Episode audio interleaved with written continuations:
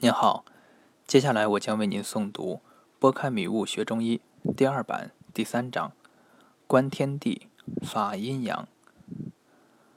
对很多人来说，学习中医是很痛苦的。他们为成为名医而摧残自己的心。越是渴望成为名医，心里就越紧张，紧紧地抓住书本不放，饥渴地希望从中获取成为中医的资粮。结果是越紧张越学不到东西。通常人在处于过度紧张的状态下，更容易步入歧途。等发现自己步入歧途已是多年之后，再回头都难。学习中医或其他知识，其实就是将别人的思维复制成为自己的思维。古往今来，医家很多，每个人都有自己的思维模式。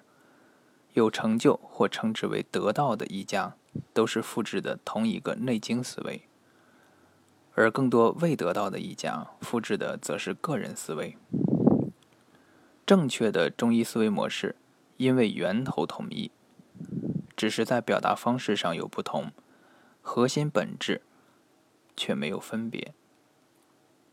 中医虽博大，但精深处却为一。所以我们在进一步学习之前，要彻底的过滤自己所学的知识，进去非是的思维。无论什么先方秘术，只要不是究竟之学，都需要舍弃。我们不是因为知识不够而不能尽得内经之奥，而是知识太多太杂，阻碍了我们进入，或因学了某些秘术有一定的效果，使自己陶醉其中。我个人认为。